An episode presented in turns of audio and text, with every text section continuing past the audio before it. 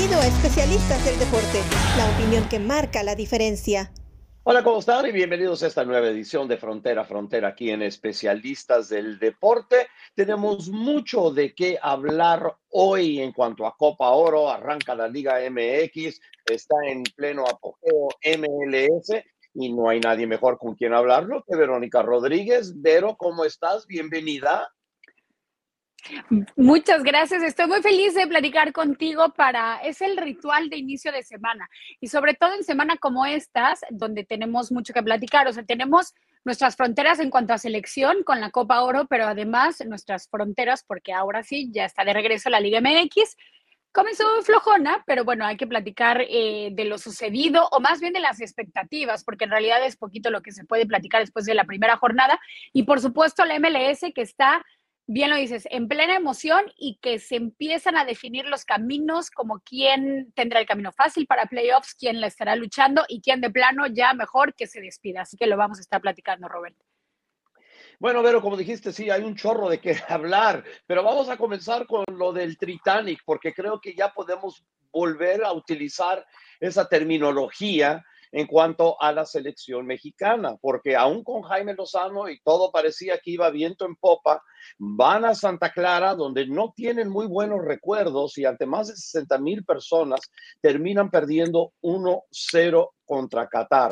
Tanto se ha hablado que los problemas de la selección mexicana, que fueron de Tata Martino y luego que fueron de Diego Coca, todo el mundo pedía un técnico mexicano, traen interinamente a Jimmy Lozano, todo va bien dos partidos y luego se despedaza el equipo contra Qatar y terminan perdiendo. ¿Qué importancia le pones a esta derrota contra Qatar y qué tanto piensas sobre lo de la selección y de dónde realmente son los problemas de este equipo? Los problemas de este equipo me parece que han sido siempre los mismos y creo que, híjoles, no sé, de repente la gente, o no sé si la misma prensa, a mí me parece que se inclina más un poquito a la exageración. O sea, ni somos los peores, ni somos los mejores, ni vamos a ser campeones del mundo próximamente, ¿no? O sea, creo que em, Jimmy Lozano, apenas con tres partidos, sabemos perfectamente cuáles son las deficiencias de la selección mexicana y sabemos perfectamente que esas deficiencias en una semana no se iban a borrar. O sea, yo no sé quién creía algo así, que por supuesto hay un paso hacia adelante en el trabajo sobre todo anímico y de confianza de los jugadores y de empuje, por supuesto que lo hay, pero la primera derrota del Jimmy Lozano, claro que iba a traer ese tipo de ola de decir, ah, ven, este, seguimos siendo los peores y entonces el técnico mexicano no pudo, ahora de qué nacionalidad quieren. Y me parece que no va por ahí. O sea, los problemas de la selección mexicana no aparecieron con Jimmy Lozano ni tampoco se van a desaparecer en una semana del técnico mexicano sería muy iluso pensar algo así. Creo que seguimos con las deficiencias eh, defensivas y el problema de no tener contundencia. A mí me parece que la selección mexicana, por lo menos de un paso adelante, creó más eh, oportunidades donde no supo definir. Y creo también que, que no podríamos, no es la primera vez que México pierde en una fase de grupos en la Copa Oro. De hecho, es la primera vez que pierde sin marcar un solo gol, pero ya lo había hecho frente a Sudáfrica, lo había hecho frente a Honduras, frente a Panamá, así que no me parece tan grave, así como no me parecía que tendríamos que echar absolutamente la celebración a volar cuando fue el primer triunfo del Jimmy Lozano frente a la selección de Honduras. Tampoco me parece que todo se echa a la basura eh, después de la primera derrota del Jimmy Lozano frente a una selección que se fue a encerrar y que México no supo encontrar el camino para abrir la portería. Mira, yo lo veo de esta manera. Creo que son varias cosas distintas lo que termina. Termina, vamos a comenzar con el hecho de que Jimmy Lozano hace una rotación de jugadores, ¿verdad? Sí deja mucho en el arco, pero todas las otras líneas quedan afectadas. Son seis jugadores nuevos que termina metiendo al equipo y que probablemente eso termina afectando algo el funcionamiento y lo vimos más defensivamente que ofensivamente, porque aunque Qatar tuvo una sola jugada, viene de un error en la media cancha de perder el balón y una falta de marca de parte de Julián Araujo que lo hace mal y eso termina permitiendo el gol. Ok, gajes del oficio. ¿Quieres culpar un poquito a Memo Ochoa? Porque no lo pudo más despejar, le termina pegando en el antebrazo eso ya es cuestión de gente que, que, lo quiera ver de, cualquier, de cualquiera de las dos maneras. Yo no le he hecho tanta culpa de, para, en cuanto a eso, porque viene es casi a quemar ropa el remate y realmente sin marca porque Julián Araujo era nada más un espectador más ahí en el centro, centro del área. A mí me preocupa más. Sabemos que México tiene esa deficiencia, ¿verdad? Que no importa quién esté en la defensa, ¿verdad? Que sea Johan Vázquez, que no sea Johan Vázquez, que, que, sea el que sea, ¿ok? Hay, hay grandes problemas en la defensiva de México. Entonces, si los puedes resolver anotando goles, entonces, bueno, tienes una selección que puede ganar partidos 3-2, 4-3. Problema es que México no tiene contundencia arriba. Entonces, tienen 25 disparos contra uno en este partido. 12 de ellos que no, que no fueron a dar en meta, 6 de ellos que sí, 7 fueron tapados, ¿verdad? Y, y eso, esos tapados por la defensa, ni, ni, por el portero. Pero crean muchas oportunidades y luego no anotan. Todo el mundo venía gritando por Santi Jiménez como si Santi Jiménez iba a ser la solución de la selección mexicana de su falta de gol. Pero Santi Jiménez, dos partidos de relevo, un partido de titular y hasta ahora ha mostrado muy poco. Sí tiene un gol que fue en el partido pasado y bien, está bien, pero tampoco es súper contundente que digamos, no es que la selección de México sea una cosa totalmente distinta ofensivamente cuando él está. Y hay que recordar que esta es la mejor selección mexicana que pueden tener, no obstante la falta de dos jugadores que son Chucky Lozano, este, y me falta uno, este, está el Chucky y el, está Chucky Lozano, ayúdame, güerita. Eh, posición. Delantero. Bueno, quieres preguntar Tecatito, pero a mí me parece que Tecatito previamente del Mundial. Tecatito eh, Corona, pues, gracias. Ahí perdió. Sí, pero a mí lo del Tecatito lo pongo en dudas porque por supuesto que era eh, pieza importantísima en selección mexicana. Ahora, después de la lesión y que le impidió también, por supuesto, el Mundial y demás, es, sería difícil saber qué, qué importancia podría imprimir dentro de esta selección mexicana, ¿no?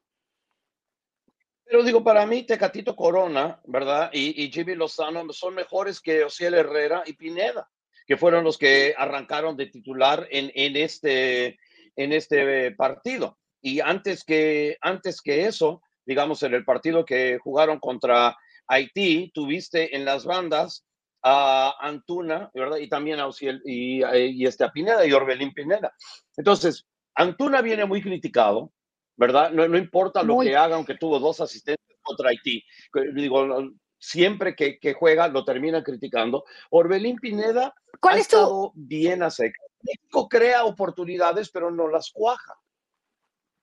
¿Cuál es tu opinión acerca de Antuna? Me interesa mucho porque eh, ha venido sonando y he venido evitando el tema porque me parece, pues no hay que, me parecía que no era tan importante porque él había hablado en la cancha. A mí me parece que comete muchos errores, es cierto, y que el último toque a la selección mexicana por lo general le falla, que eso por, supuesto que está mal, pero uno de los jugadores que más intenta y que más recorre y que más llega al área es por supuesto Antuna. A mí me parece eh, un poco injustificada la cantidad de presión y de críticas que recibe, a mi gusto. ¿Cuál es tu opinión, Robert?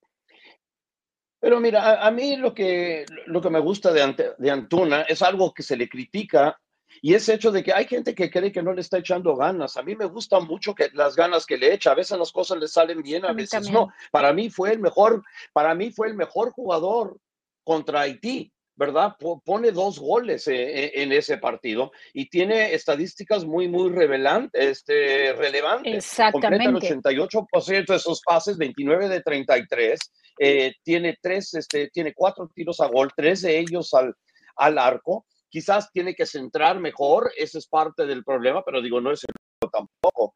Pero yo, yo no creo que puede uno decir, bueno, el problema que, que, tiene la delantera es, es Antuna. Hay cosas que hace bien, cosas que hace mal. No, claro. Le va a faltar consistencia, le va a faltar, le falta tiempo, pero creo que la calidad está ahí y que una vez que, que, pueda entrar en ritmo y que le puedan realmente ver exactamente cuáles son sus mejores cualidades, que Jimmy Lozano le, le pueda instruir bien cómo quiere que juega y que, y que trate de maximizar lo que tiene de, de talento, que eso, para eso está un técnico. Si no hagas tanto esto, pero haz más lo otro, porque esto te va a dar más éxito, esto va a contribuir más hacia el equipo.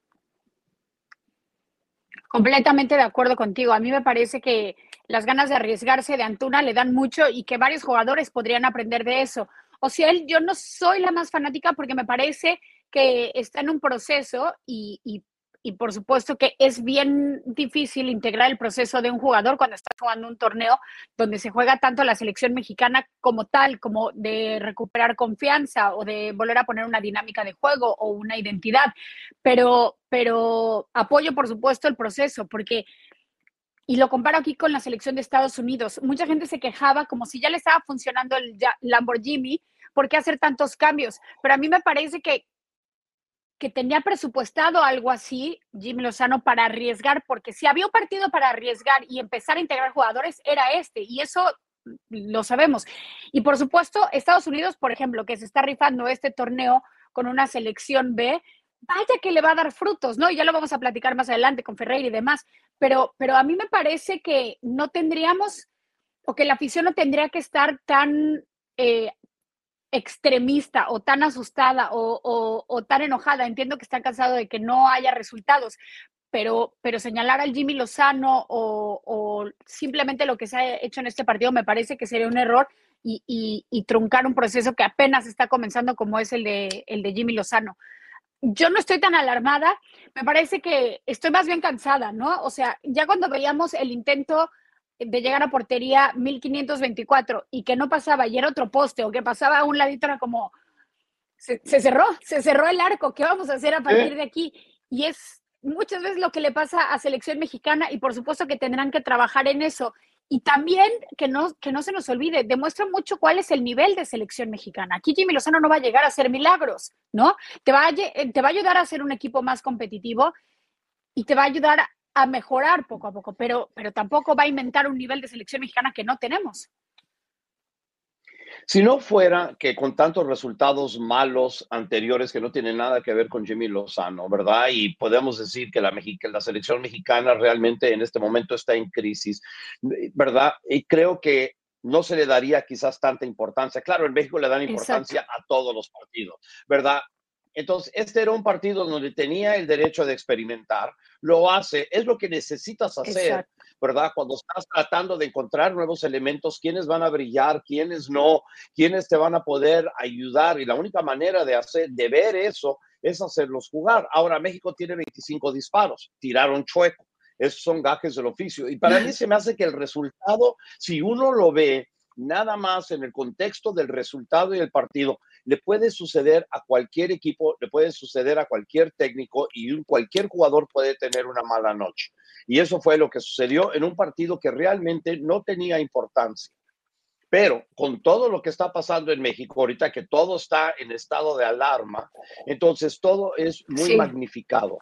Entonces, en México siempre querían culpar a todos los técnicos exteriores, por eso ayer en, en, redes sociales digo, puse, bueno, ¿y ahora de quién es la culpa? ¿Ahora quién culpa? ¿Verdad? Porque querían técnico mexicano, querían todo esto, pues ahí lo tienen, está jugando bien y ahora pierde porque es lo mismo. Entonces, hay algunas cosas que son muy claras. Esta selección mexicana le falta talento, esta, no es que estén jugando mal, le falta talento. Y cuando le falta talento y luego tienen un partido que no está tan bueno, entonces resultados así contra un rival muy inferior pueden suceder. ¿Verdad? Esto no es un equipo que se puede comparar con el 2014 ni con el del 2018 y es lo que es y va a ser un proceso largo arreglar el problema porque necesitas jugadores que salgan de canteras que puedan. Ahora, por otro lado, puedes empezar a nacionalizar jugadores, que es algo que ya se está empezando a tocar de nuevo y hay dos eh, parte sobre esto, ¿verdad? Hay gente en México que no quiere nacionalizar a nadie por ningún eh, por ninguna razón y luego hay otros que dicen sí, oye, si son mexicanos, son mexicanos y que jueguen. Entonces, de, de repente la solución rápida quizás sea en, en, casos que gente que realmente sienta la camiseta del tricolor quieren ser mexicanos, aunque vengan este, originalmente de otros países, que se les brinda esa oportunidad. Pero si no, el proceso de crear jugadores para equipos y luego selección va a ser un proceso largo y no veo así que digas una super camada, super 17 o super sub 20 ni nada. Digo, el equipo de, equipos panamericanos acaba de empatar 1-1 con El Salvador. Entonces, o centroamericanos los juegos. Entonces, no, estás viendo que haya un crack ahí que digas, y van a estar más que uno, van a estar varios para poder arreglar el problema que es la selección de México. Y lamento decirlo, digo, esto va para largo rato, esto no se cura en seis meses o un año. Y menos en una semana, o sea, las cosas no son del Jimmy Lozano. A mí me parece que en vez de poner toda esa presión por este partido perdido, la presión, y lo he dicho en las últimas tres semanas, la presión es qué va a suceder con el fútbol mexicano y la manera en que estamos perdiendo. O sea, que no se nos olvide el panorama. El peor mundial en tres décadas. Sub-20 ni siquiera logramos ir al mundial. Fútbol femenil no logramos ir al mundial. Juegos Olímpicos no logramos. A ver, ¿qué está sucediendo con el fútbol mexicano que no está dando el paso necesario? Y además Después del desastroso mundial sale la Federación Mexicana de Fútbol con un plan después de 60 días, no, lo que vamos a hacer es esto y esto y entonces, claro, las canteras y vamos a facilitar tanto que vamos a duplicar la exportación de jugadores. Pues no sé, estamos en verano. Yo no veo la posibilidad de que muchos jugadores puedan salir. Al contrario, ya estamos repatriando jugadores que en esa decisión como tal del jugador, por ejemplo, la de Eric Gutiérrez con, con Chivas, con la decisión personal no me meto porque eso solamente el jugador lo sabe. Pero en realidad, pero la realidad del fútbol mexicano es que no hay por dónde. Por eso justamente hablaba de apagar fuegos. La selección mexicana no, tiene una base, porque es un absoluto desastre producto de malas decisiones. Por muchos años, descuidado el fútbol, descuidado el deporte y solamente es yo me quiero llenar el bolsillo sin voltear a ver al de enfrente, sin tomar una perspectiva de qué será la selección mexicana, sin tomar perspectiva de futuros de equipos y de selecciones. Esto es el resultado de lo que han pedido a gritos. O sea, aquí no está pasando ni, ni es mala suerte, ni mucho menos. Tanto así que se refleja en la lamentable afición. O sea, una vez más el grito. Nos, antes de iniciar el programa nos mandabas tú, Robert, al productor y a mí eh, unos videos lamentables de violencia eh, en la tribuna, que además se, traduce una vez más, eh, jornada 1 de Liga MX, Pumas Solos, bronca también terrible, en donde afortunadamente no hubo consecuencias tan graves, pero carajo, todo está mal, o sea, todo está mal, menos el esfuerzo de los jugadores y del Jimmy Lozano, el esfuerzo porque tampoco puedes sacar calidad de, donde no existe o, entonces creo que eso es lo que menos deberíamos de, criticar y ver realmente qué pasos se van a dar para empezar a arreglar el desmadre que trae la Federación Mexicana de Fútbol. Totalmente. Y esto no quiere y este resultado no quiere decir que en el próximo partido, que es contra, eh, que es el segundo lugar del, grupo C, que podría ser Martinica, Costa Rica, El Salvador, y si de repente se da un resultado, podría hasta terminar siendo Panamá. Entonces, veremos y yo creo que México se va a reponer y digo, no me sorprendería que terminara ganando el próximo partido. Esto fue un partido malo en que simplemente no les dio el gol. Hay otros días en donde van a haber oportunidades y van a poder meter tres o cuatro goles como lo hicieron contra Honduras. Entonces, eh, eh, eso, va, eso va a suceder. Entonces, no es que sea tanto de alarma el hecho de que hayan perdido contra Qatar es, son gajes del oficio, terminan sucediendo. Pero entonces hay cosas distintas y hay que ponerlos en distintos compartimientos, ¿verdad? En cuanto a la, la cómo funciona la selección mexicana, cómo está jugando en general, eh, qué es lo que pasó simplemente en este partido y qué es lo que van a hacer en el próximo, algunos jugadores que faltan y luego obviamente el problema general del equipo que es la, falta de talento y lo que tú también mencionas, el enorme problema que hay en cuanto a la federación, a la liga y, y todas las cosas que tienen que ver con el fútbol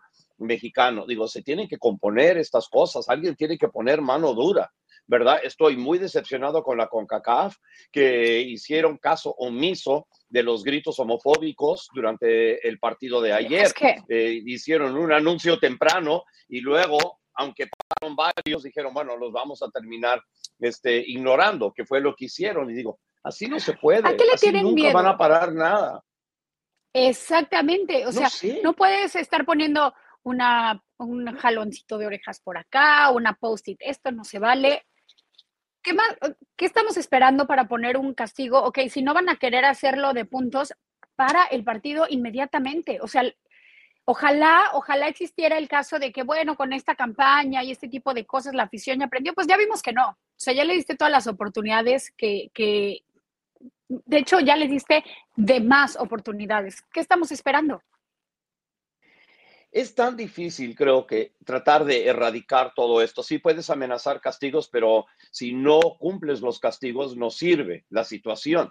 Creo que tiene que ser una cosa más individuo en, en el sentido de que si agarras a alguien y lo terminas echando del estadio o a dos o a diez o a veinte o a cien o a mil, a lo que sea, y los terminas, digo, si les dices, va a haber amenaza de arresto si haces esto, entonces si empiezas a arrestar, de repente gente se empieza a comportar. El problema es, ok, el problema enorme es que si castigas a uno, no necesariamente el otro va a seguir las normas, porque si, por ejemplo, mi hijo hace, este, hace una tontería y yo lo castigo, pues él sabe que a la próxima lo voy a volver a castigar también.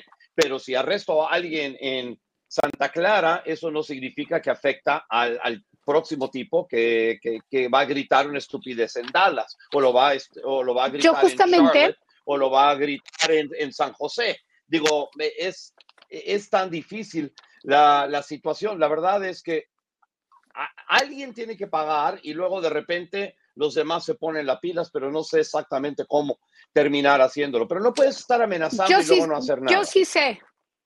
Yo, exactamente. Exactamente, no puedes decir que vas a poner un castigo y luego no lo haces. Ya han amenazado con quitar puntos o con detener el partido, perdón, con suspender el partido. Ya no lo, o sea, deténlo, dales una oportunidad si quieres. Por mí, que lo suspendan ya y los puntos para el rival. Si ya los han sacado del estadio, hay, avisos, hay campañas, y aún así te quieres ver muy chistosito porque, ah, yo tengo el poder, ah, de detener el partido, ah, no estoy contento, estoy en descontento, voy a hacer esto. Bueno, pues entonces si ya estás tú jodiendo el propio espectáculo por el que estás pagando, bueno, pues entonces a cumplir los castigos. Se iban a ir a suspender partidos y entonces los puntos van para el rival y no va para la selección mexicana. Basta de amenazas y basta de advertencias, a cumplir los castigos porque esta afición es lamentable y no entiende. Y qué pena, me da muchísima pena porque obviamente no son todos, pero el claro. desadaptado 1, 2, 3, 4, 5 acaba afectando a todos los demás al estadio y ahora a la afición y entonces eso va a acabar afectando el negocio. Por eso se han visto tan endebles en los castigos, pero bueno, ya basta, carajo. O sea, ya tienes que soportar que ¿Eh? la selección no funciona, ya tienes que soportar que no tengas jugadores. Todo se está cayendo a pedazos y yo no veo que se haga absolutamente nada. ¿Dónde están esas promesas de cómo iba a mejorar el fútbol mexicano? Ya estamos en verano, ya está empezando un nuevo torneo. No. Yo no sé, yo, yo no, nada más no lo veo. No van, a, no van a mejorar, no tienes, no tienes talento. Creo que otra cosa que puede suceder, y creo que eso termina afectando el negocio, pero ni modos, no vendan alcohol. No vendan alcohol en el estadio. Y que sea así para los partidos de la selección mexicana, porque si menos chance hay de que un Qué grito pena. así termine comenzando si no, si no estás ebrio o por lo menos en parte ebrio. No vendan alcohol. Entonces, de repente, eso termina ayudando. Y si ves a alguien eh, gri gritándolo, ¿sabes qué? Sácalo del estadio. Inmediatamente sácalo del estadio. Y, y eso es todo. Y, y, empiezas así. Y empiezas así. Y digo, y toda esta gente que se está metiendo en broncas en las peleas que te mandé este, y tal, arréstenlos. Arréstenlos. Uh -huh. no, no, no, no puede ver Claro, otra. y no los vuelves a dejar entrar a ningún espectáculo deportivo. No.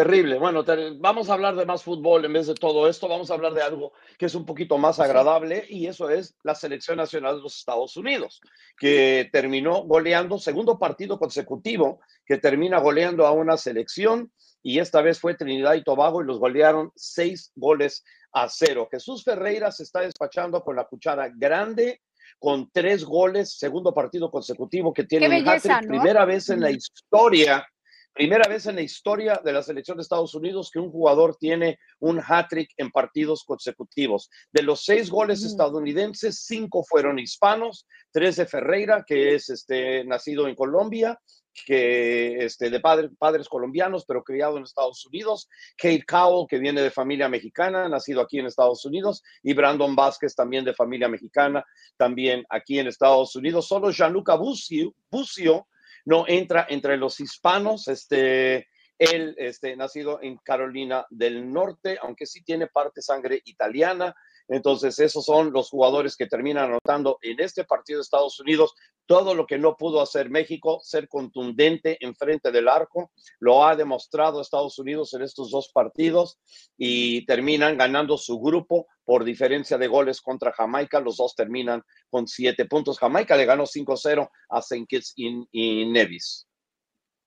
Creo que ahí está el fútbol espectáculo, ¿no? Y me refiero ahí en ese grupo, tanto con la selección de Estados Unidos, que, que muchos se quejaban al principio que las estrellas no iban a estar, pero espectáculo han dado, autoridad en cada una de las canchas que han pisado lo están dando, así que por supuesto que es eh, positivo lo único que puedes hablar de esta selección de Estados Unidos. Y lo mismo pasa con Jamaica, porque Jamaica ya decíamos que iba a ser uno de los rivales a vencer para este torneo y también lo está demostrando partido a partido. El espectáculo está ahí, me parece, en ese grupo donde, como bien mencionan los calificados, tanto Estados Unidos como Jamaica, que es el 1-2, simplemente por diferencia de goles, eh, Jamaica queda en segunda posición, pero me parece que muchos decían, por ahí saldrá el campeón, pues depende a quién enfrenten en la final, pero por supuesto que, Estados Unidos y Jamaica se antojan para ser los rivales más, más fuertes de la Copa Oro.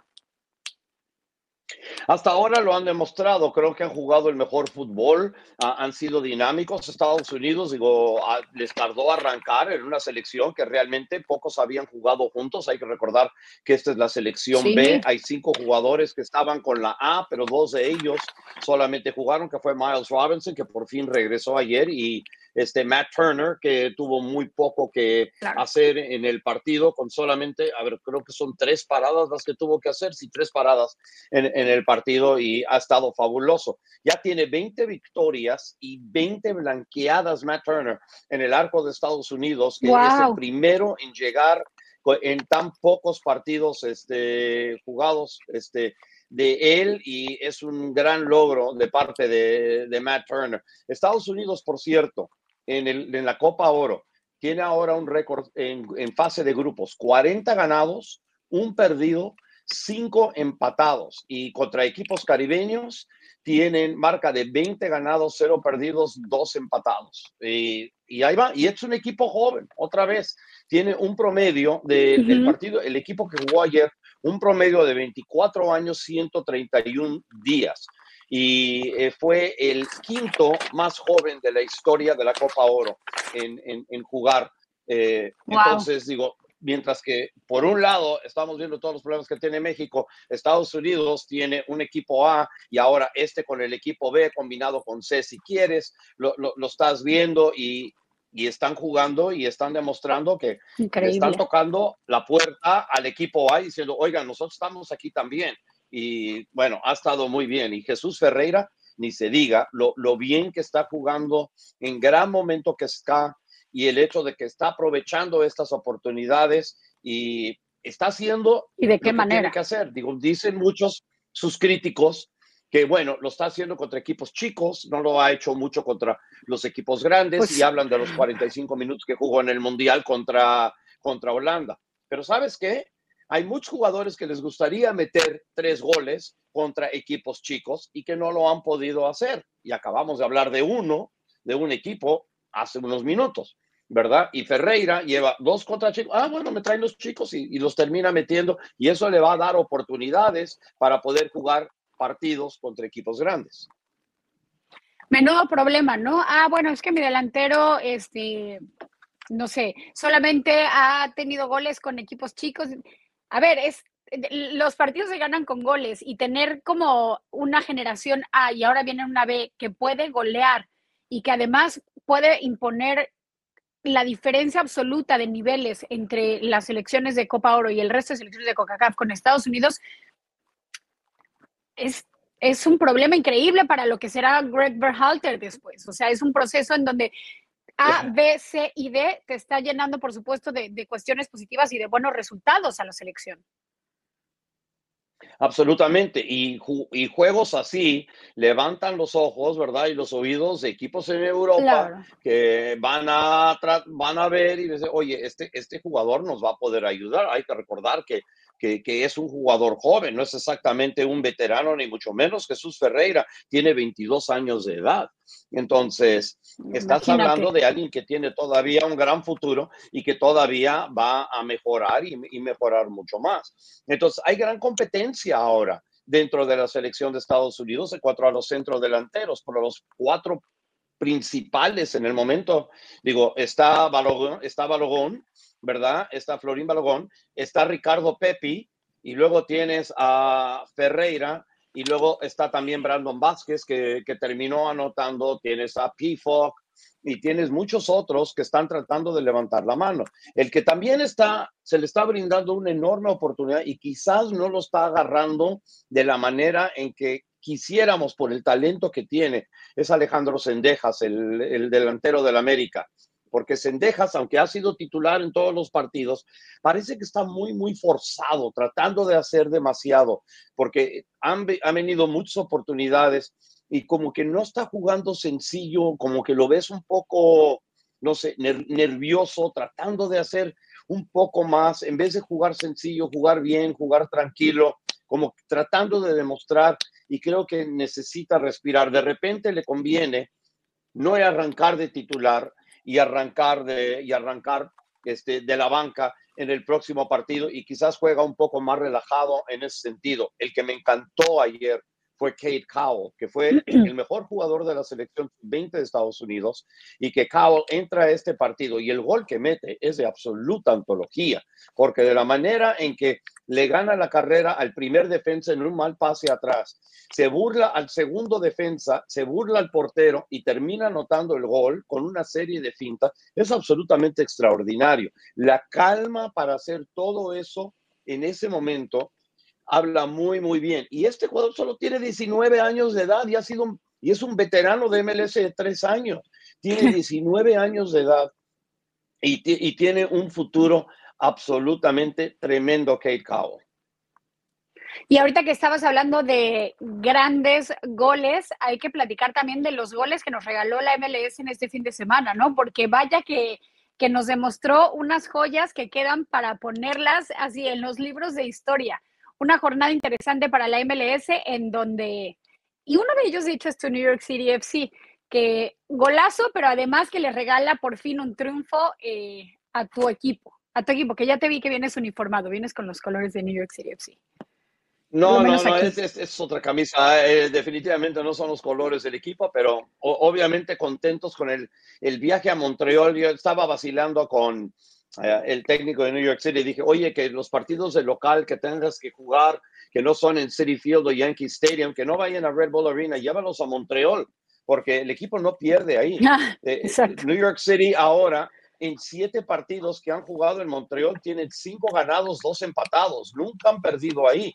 Solo el único partido de local que ganó Montreal contra New York City se jugó en tu casa, en Orlando, en Exploria Stadium es el, cuando estaba Montreal jugando ahí debido a la situación del COVID.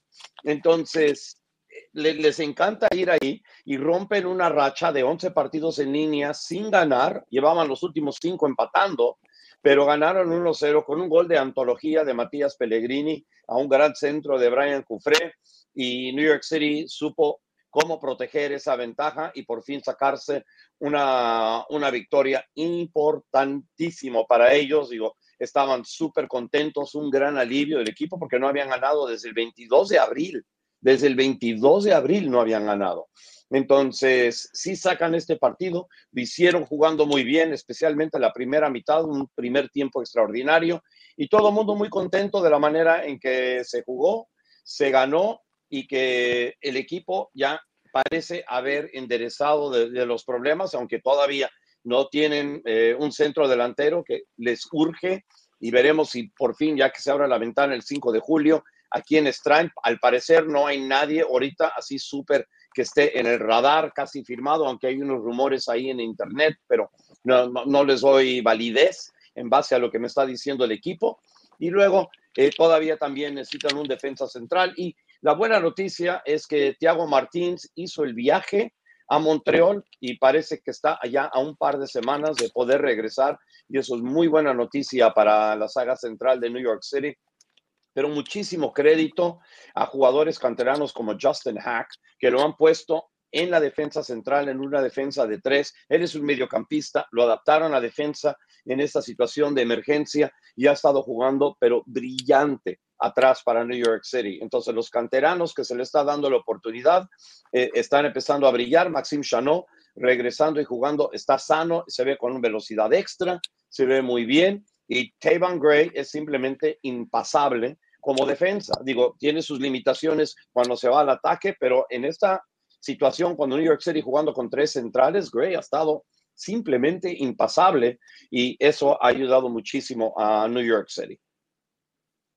Vaya que es una victoria importante, sobre todo por la coyuntura del momento, ¿no? O sea, si te sacudes una malaria desde el 22 de abril, sobre todo entrando a, luchar por las posibilidades de pasar a la siguiente fase, me parece que eh, se juntan los elementos increíbles para que pueda venir un, un envión anímico para el New York City FC.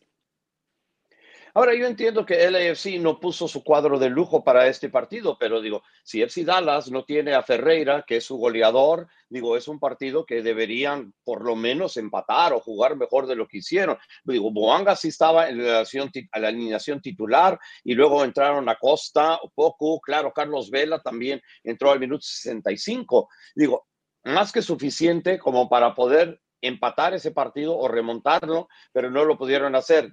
FC Dallas jugó al contragolpe, Nico Esteves armó bien al equipo y terminaron ganando dos goles a cero ahí a LAFC. No sé si es momento de preocuparse un poco porque ya uno empieza a ver la tabla, güera, y St. Louis City, el equipo Benjamín de la liga, está en primer lugar en el oeste con 35 puntos. LAFC está empatado con Seattle con 32, pero han jugado dos partidos menos que Seattle. Y luego atrás de ellos está Real Salt Lake, que no quiere perder de visitante FC Dallas ya se trepó al quinto lugar con 29 y San José está en 28. Entonces está muy apretado el oeste y el AFC no puede estar soltando puntos así. Yo lo único que quiero decir es que ojalá y el Galaxy haya apuntado bien eh, cómo estudió Dallas o cómo se le paró Dallas a LAFC, porque entonces estamos, ¿qué día es hoy? Hoy es lunes, es mañana, justamente cuando veremos el tráfico, ese tráfico que se nos prometió Después una tormenta no se nos permitió y ahora sí ya se va a llevar a cabo justamente el día de mañana. Exactamente, contra el Galaxy, allá el tráfico LAFC contra el Galaxy, un partido de local para el Galaxy, pero no lo van a jugar en Dignity Health Sports, sino lo van a jugar en el Rose Bowl, que es la primera vez desde el 2002 que regresa MLS al Rose Bowl y se espera que vaya a ser el partido con mayor existencia en la historia del fútbol de MLS con arriba de 80 mil aficionados y esto lo hicieron en conjunto el Galaxy y el AFC. Entonces están vendiendo boletos, digo, la mitad de la tribuna va a ser del AFC, la mitad de la tribuna va a ser del Galaxy, van a estar en lugares opuestos, se va a parecer mucho a lo que es el Rose Bowl del fútbol americano colegial, que ponen a una universidad de un lado, la otra universidad del otro y va a ser un ambientazo mañana en la noche allá en, eh, allá en Pasadena, California. Ahora, el Galaxy está en el fondo de la tabla casi, está en penúltimo, está en, en, decimotercer lugar con 16 puntos en 19 partidos. Y esa es la buena noticia, el fin de semana, 19. Sí. Empató el fin de semana, puedo sumar un puntito, pero la verdad es que el momento del Galaxy no es el pues no es el que le gustaría la afición, sobre todo para enfrentar al acérrimo rival. Sí, claro. No, absolutamente. Aunque el Galaxy tiene muy buen récord contra el AFC en lo que es temporada regular. Entonces uno nunca sabe lo que va a terminar pasando ahí. Pero el Galaxy tiene, digo, sé que tiene muy pocos puntos con 16. Vancouver está en noveno lugar con 25. Pero el Galaxy tiene 19 partidos, Vancouver también, por cierto. Pero Sporting KC, que está ahí cerca, tiene 22 jugados. Austin tiene 20 y faltan todavía más o menos media temporada, 15 partidos le faltan al Galaxy.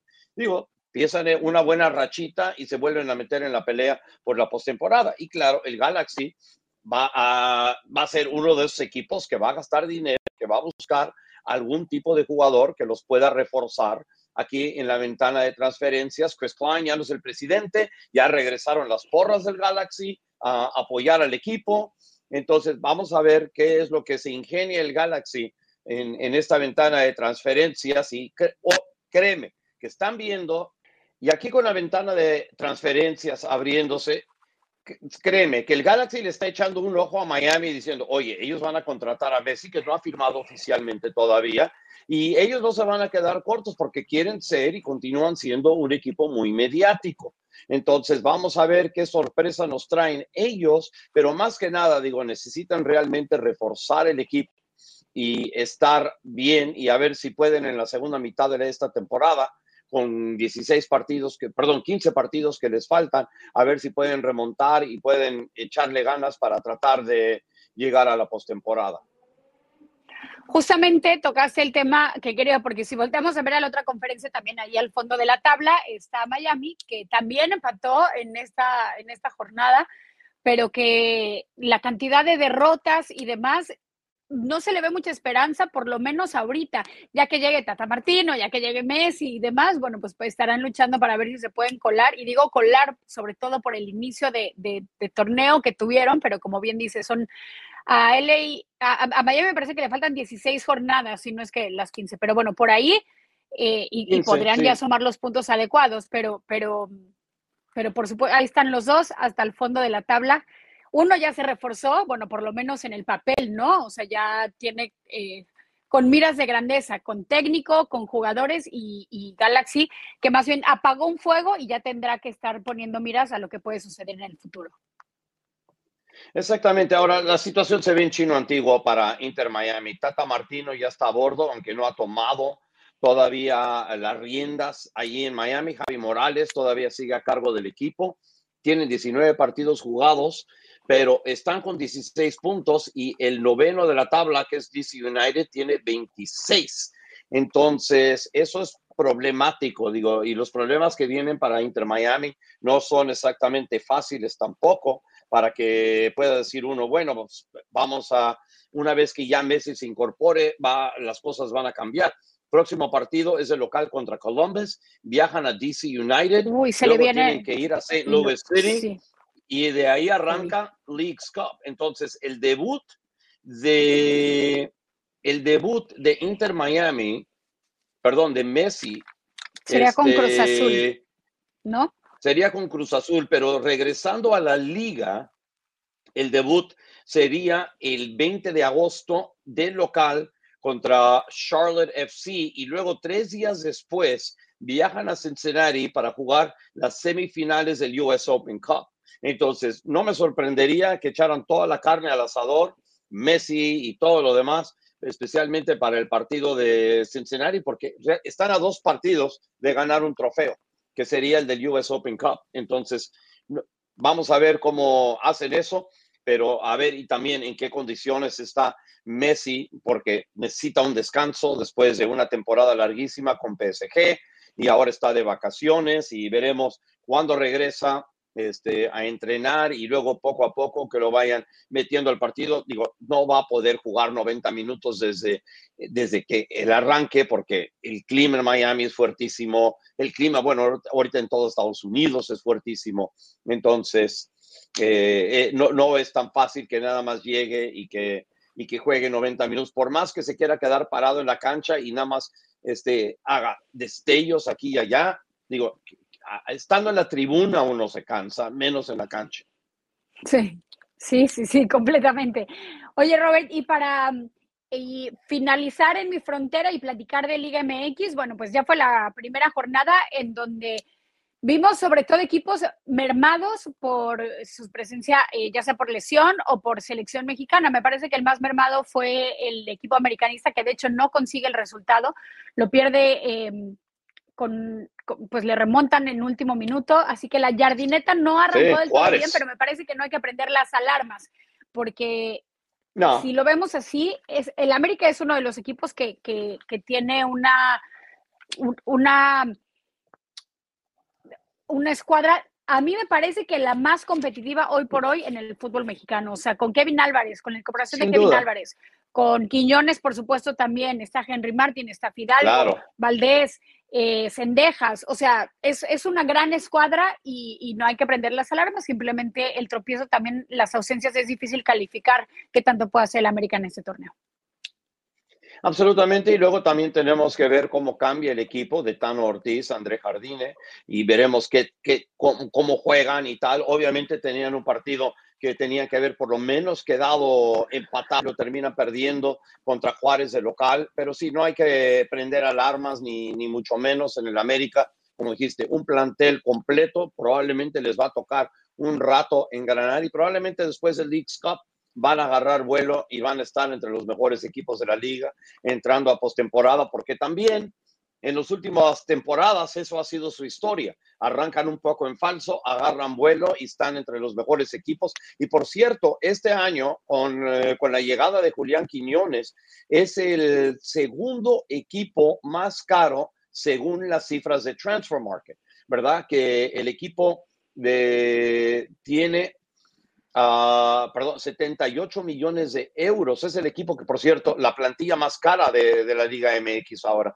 78 millones de euros vale eh, el equipo según Transfer Market, las evaluaciones de Transfer Market. Hay que ser cuidado cómo mencionamos esto porque no son necesariamente números reales. Seguido por Tigres que tiene 68, Monterrey 66, Chivas con 62, pero vamos a ver que eso cambie con la llegada de Eric Gutiérrez. Y por cierto, Santos Laguna está dentro del, de entre los mejores cinco con una plantilla que tiene un valor de 59 millones de dólares, nada más. Tus Pumas no están ahí, pero tus Pumas viajaron a, no. a la frontera y le ganan a Tijuana tres goles a dos y luego hubo una bronca entre fanáticos después del partido. Sí, Mira, claro. yo, yo, ya van dos ahí en Tijuana, ¿eh? ya van dos en los últimos meses.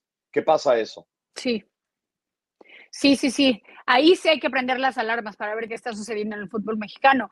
Eh, lo que sucede también con, con Pumas, que, que, muy bien, que a pesar de ir perdiendo, nunca dejaron de intentar y es justamente lo que le da resultado ya al final, al minuto 90, al Toto Salvio para poner eh, la ventaja por parte del equipo de Pumas y llevarse los tres puntos.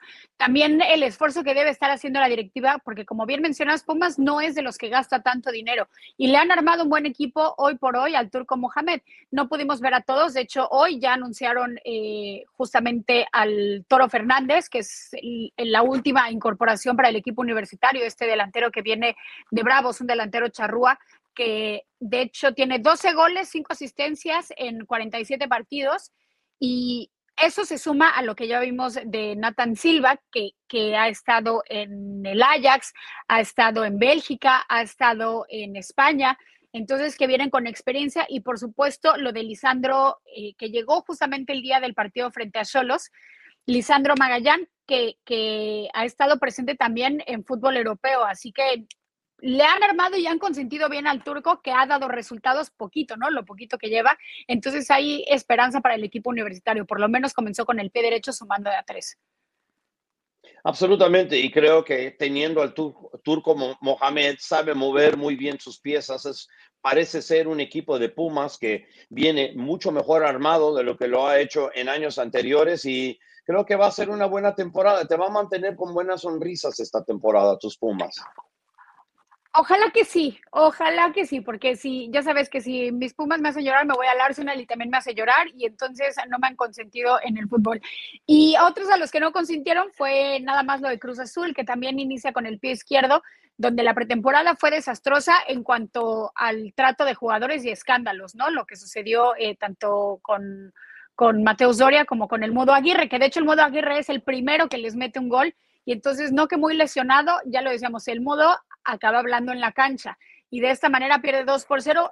El Tuca Ferretti hablan mucho como del, eh, y lo quiero poner entre comillas, del berrinche que hace de no querer dar conferencia de prensa después de la derrota y hablaban, no, no quiso sí. hablar de los errores.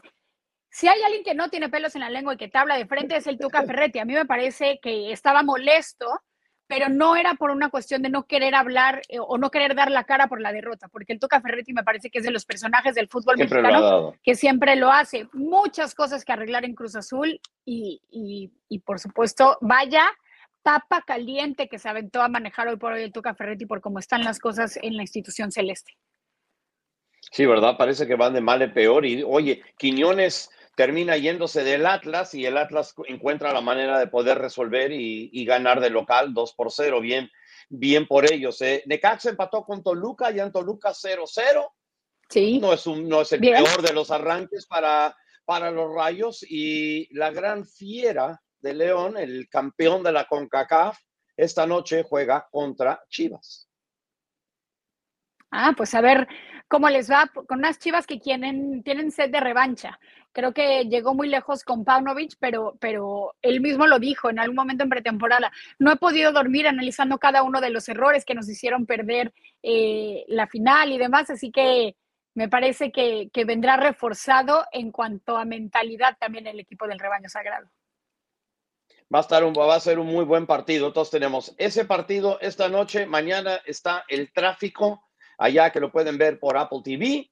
Eh, y la buena noticia, por cierto, que se dio esta semana o la semana pasada en Apple TV, si compran MLS Season Pass en México, ya van a mostrar eh, los partidos de, la League's Cup que no estaban programados solamente en México por MLS Season Pass, pero ahora si lo compran, sí van a estar todos los partidos de la League's Cup en MLS Season Pass y luego también de paso pueden ver a un tal Leo Messi, que me dice que es muy bueno. Un Leo, a ver, déjame lo apunto, entonces busco Leo Messi, a ver, a ver si es cierto, sí. a ver si es cierto qué tan bueno sí, es. Sí, sí, Venga. Qué campeón del mundo, no sé qué onda, bueno, en fin. Ha hecho pues algunas ahí está, que otras cerquita cosas la ahí. Cup. Ha, ha ganado una que otra cosilla. Este, Estaremos pendientes, por supuesto, de cómo sea por fin el inicio y esta rivalidad que sí va de frontera a frontera, pero ya saben que todos los detalles los tenemos aquí, Robert y la güera. Absolutamente. Y por cierto, si quieren seguir mis transmisiones de New York City FC por radio digital, el miércoles en City Field, New York City juega contra Charlotte y luego el sábado viajamos a Columbus para el partido contra el Columbus Crew. Descarguen la app de New York City FC y ahí pueden escuchar todos los partidos 100% gratis, no tienen que gastar un quinto. Ahí está. Recomendación garantizada. Ok, oye, güera, nos puedes ir a acompañar el miércoles a, a City Field si quieres, ¿eh? Estamos acá en Nueva Ah, York bueno, y tú todavía gracias. sigues en Brooklyn. Yo sigo por acá. Agradezco la invitación. Exactamente. Ok, bueno, veremos, lo platicamos después. Entonces, al nombre de Evero Rodríguez, nuestro gran productor, Oscar Pérez, se me está cayendo aquí el audífono. Yo soy Roberto Abramovich. Nos vemos en la próxima edición de Frontera Frontera, el lunes entrantes, aquí en Especialistas del Deporte. Chao. Gracias por acompañarnos en Especialistas del Deporte. Hasta la próxima.